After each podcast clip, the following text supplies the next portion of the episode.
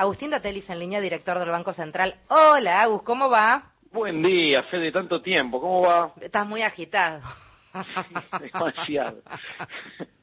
A ver, bien, contenta de escucharte, gracias por atendernos, porque es verdad, lo venimos buscando, pero es cierto que están trabajando muchísimo y a veces no queda tiempo. Eh, empiezo por lo último, que tiene que ver con un anuncio, no sé, de hace minutos, si querés, de Sergio Massa, que anunció que se van a liberar importaciones para pymes. Agustín, ¿cómo es esto?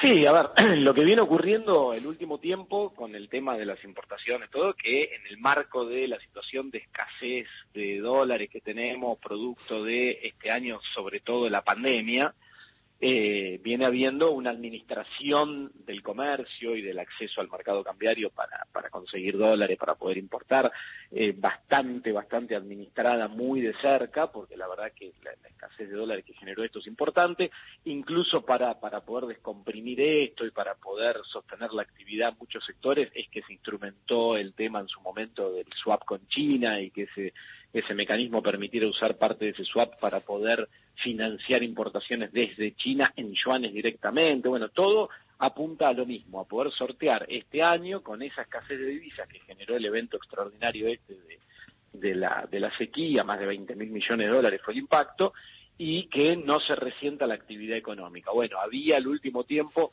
muchos reclamos de algunos sectores que tenían necesidades de importación de algunas cosas, bueno, entonces se van se van instrumentando diferentes cuestiones para ir atendiendo esto, pero de fondo la idea es, la escasez de divisas es muy grande, la necesidad de importación que tiene la economía argentina sabemos que es importante porque nuestra estructura productiva implica que para poder producir tenés que demandar muchos insumos, muchas materias primas importadas y bueno, cuesta ir llevándolo, pero hay que ir atendiéndolo y con medidas novedosas como el swap en su momento y algunos otros instrumentos financieros se trata de, ir llevando. Esto lo marco porque justo hoy tuve una, un intercambio ahí vía tweet con algunos economistas de la oposición que dicen y remarcan, miren la deuda que se está generando hacia adelante por importaciones que difieren el pago y esos pagos se van acumulando y no se realizan. Bueno, a ver, es lógico que en un escenario de escasez de divisas, si se quiere sostener la actividad económica, que en definitiva es preservar el empleo, digamos, ¿no? Porque la contracara de eso, si no es una recesión, pérdida de puestos de trabajo, etcétera,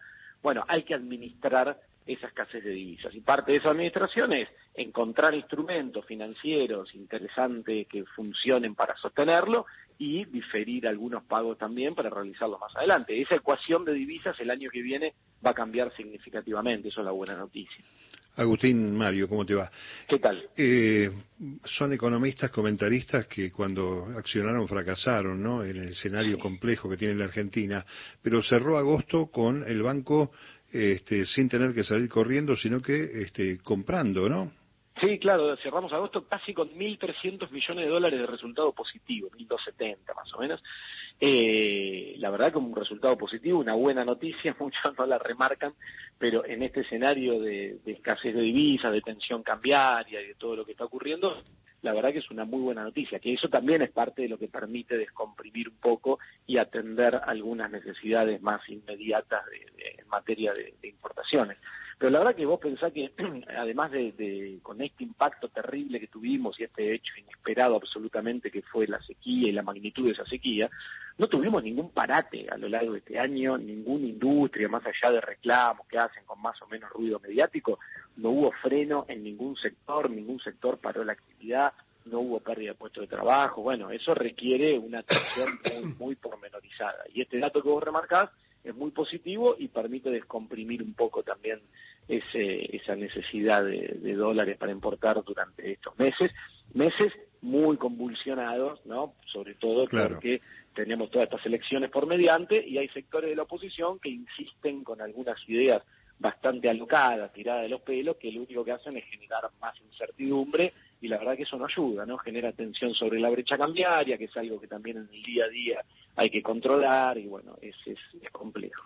Y hay este, que esperar también el impacto, ya hablando no de la macro, sino de la micro, de las medidas anunciadas y este, puestas este, en valor a partir del mes de septiembre, cifra fija, bueno, créditos, eso este, puede llevar alguna calma, ¿no? Me imagino.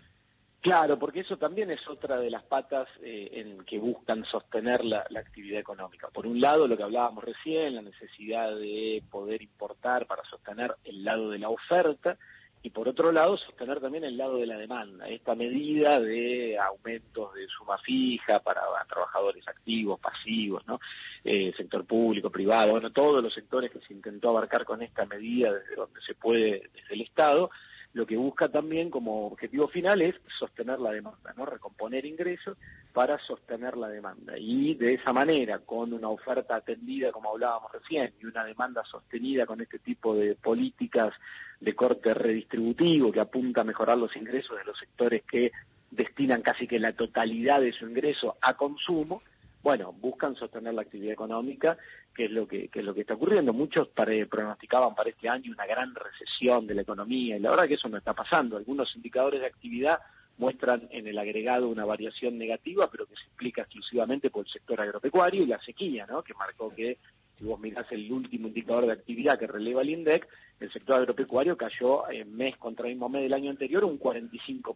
Bueno, eso por la sequía. Entonces, cuando mirás el indicador general, quizá ves una leve variación negativa, pero si te metes hacia adentro de los sectores, industria, comercio, servicios, todos dan variaciones positivas. Entonces esa recesión que muchos pronosticaban que iba a ocurrir, no ocurrió. No ocurrió aún en un contexto de escasez porque se llevan adelante estas políticas por el lado de la oferta, por el lado de la demanda, por el lado del fortalecimiento de los ingresos, que, bueno, cuesta, ¿no? Digo, todos sabemos que la situación es complicada, la inflación nos complica la vida a todos, no es que estamos pasando un momento eh, muy agradable en materia económica, pero bueno, con todas las restricciones que se tienen, muchos de los pronósticos agoreros que hacían no se van cumpliendo por el trabajo del día a día y eh, con la idea, como te digo, de que el año que viene ya sí van a estar sentadas las condiciones necesarias para poder abordar un paquete de estabilización y de reordenamiento más, más eh, macroeconómico que apunte al crecimiento.